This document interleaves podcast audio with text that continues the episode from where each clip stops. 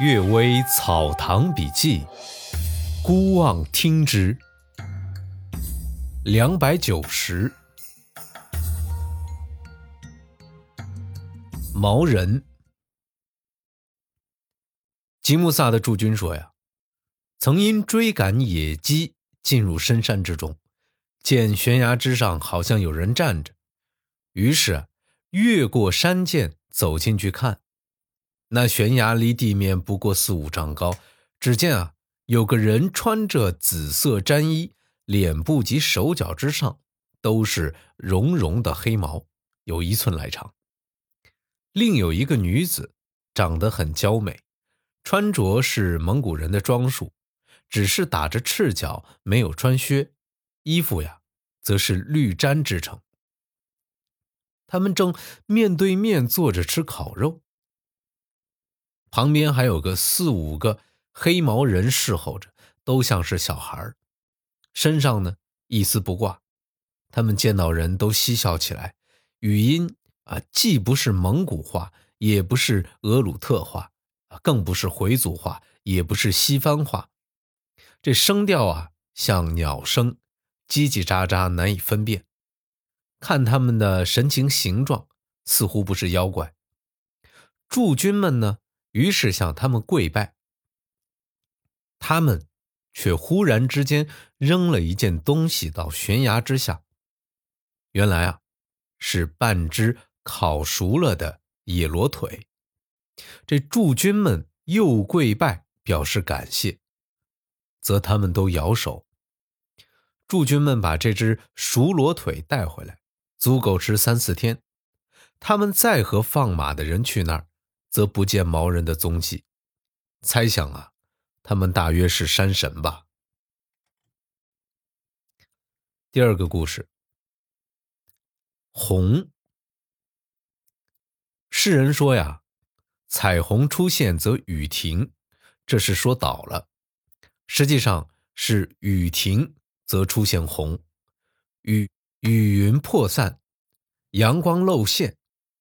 则它的光线要照射到对面天空的云，天体是浑圆形的，盖在上面像斗笠，在顶上的人看太阳要仰视，在四边的人则就要侧视，所以太阳光能聚成一条线，它们的形状随四周天顶向下垂的趋势而弯下去，构成弓的模样，又在侧视之中斜对眼睛的天体距离近。平对眼睛的天体距离远，渐斜渐远，所以啊，一层层的云气都可以看到。这些云气的边缘叠成一层层红绿色，并不是真有一件像袋子一样的东西横跨在半天空。有人说见到彩虹能垂头到涧里去饮水，它的头像驴。又有人说啊，这彩虹还能调戏妇女。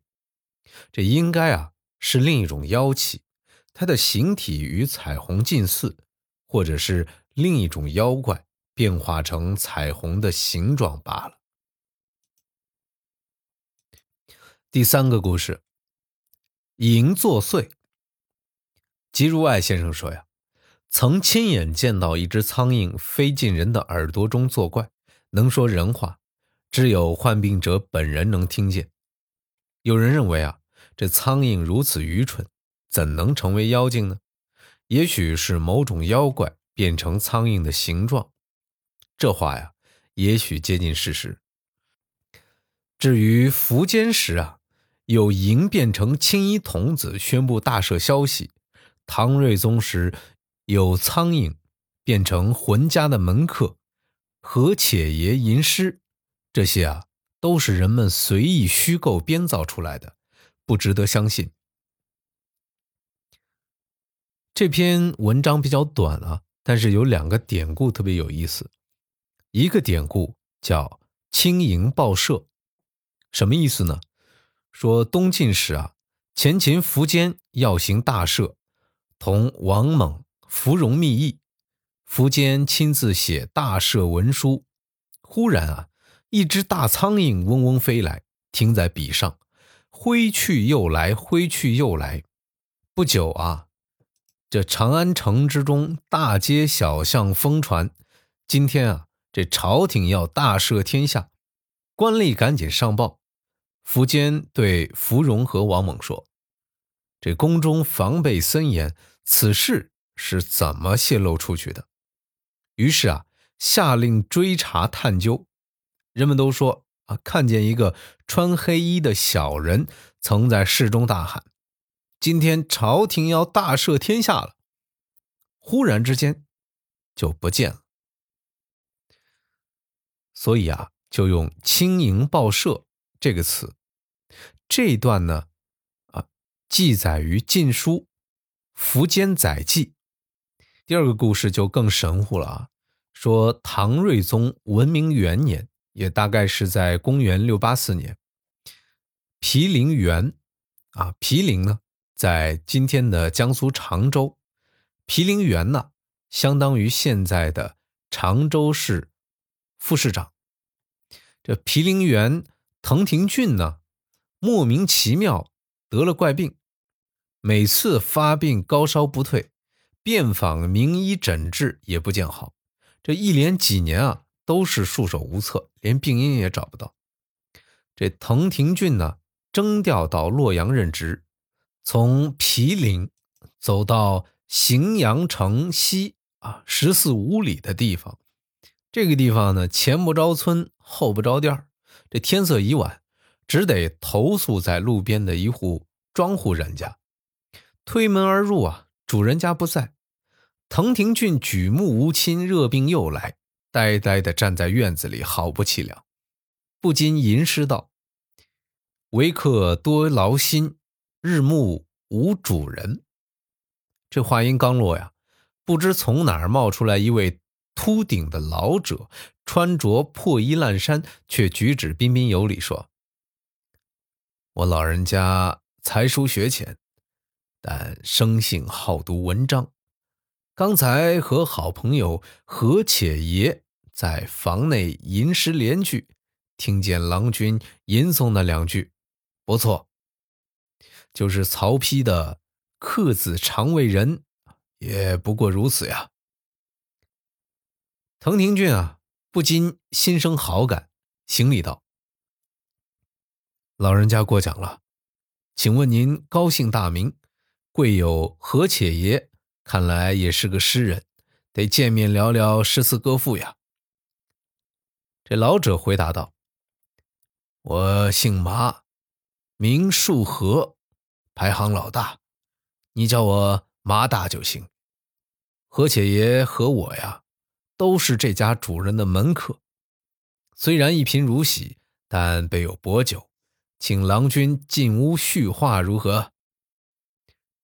这滕廷俊一路颠簸，正是饥渴难耐之时，自然呢不会推辞，跟着麻大往堂屋西侧走，开启一扇门啊，进去之后呢，豁然开朗，居然装潢豪奢，一张大桌子上都是珍馐佳肴美酒。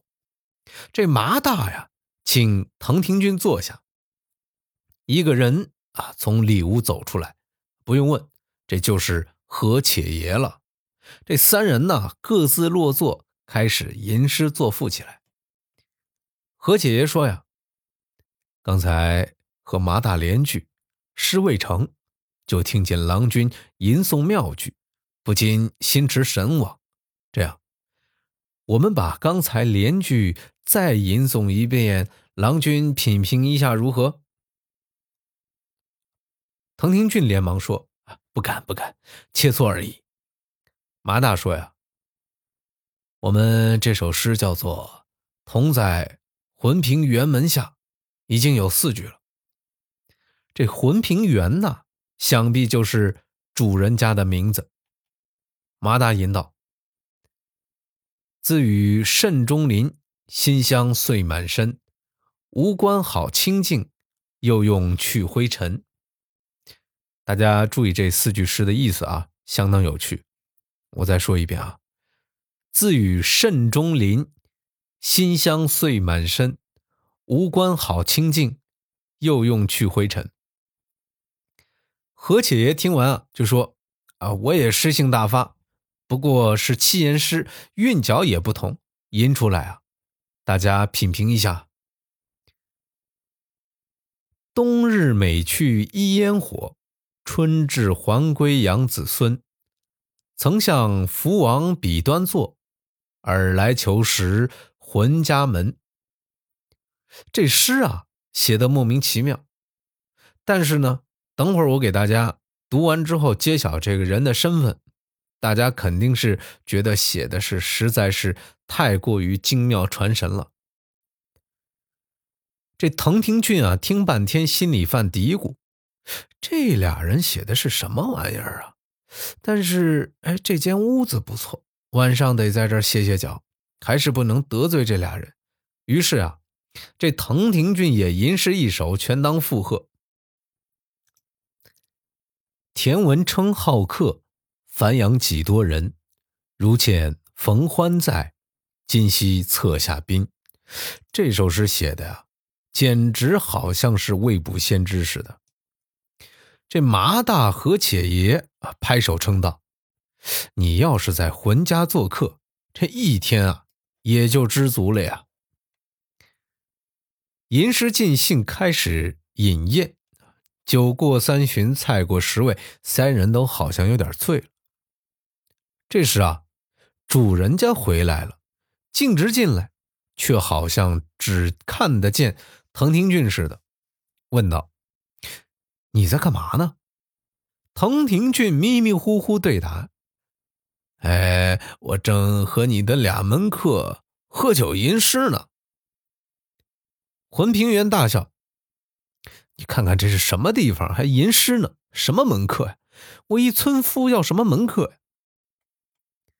滕廷俊一回头啊，这麻大和何且爷已经不见了。揉揉眼睛，却发现啊，自己身在茅厕之内，恶臭难当。一绿头大苍蝇在眼前飞舞，啊，一条秃扫帚放在墙边。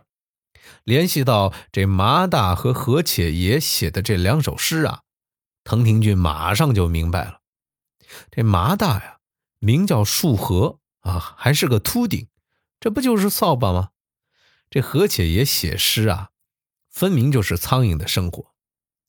这浑平原讥笑不已，滕廷俊啊一阵呕吐，他居然啊就不再发烧了。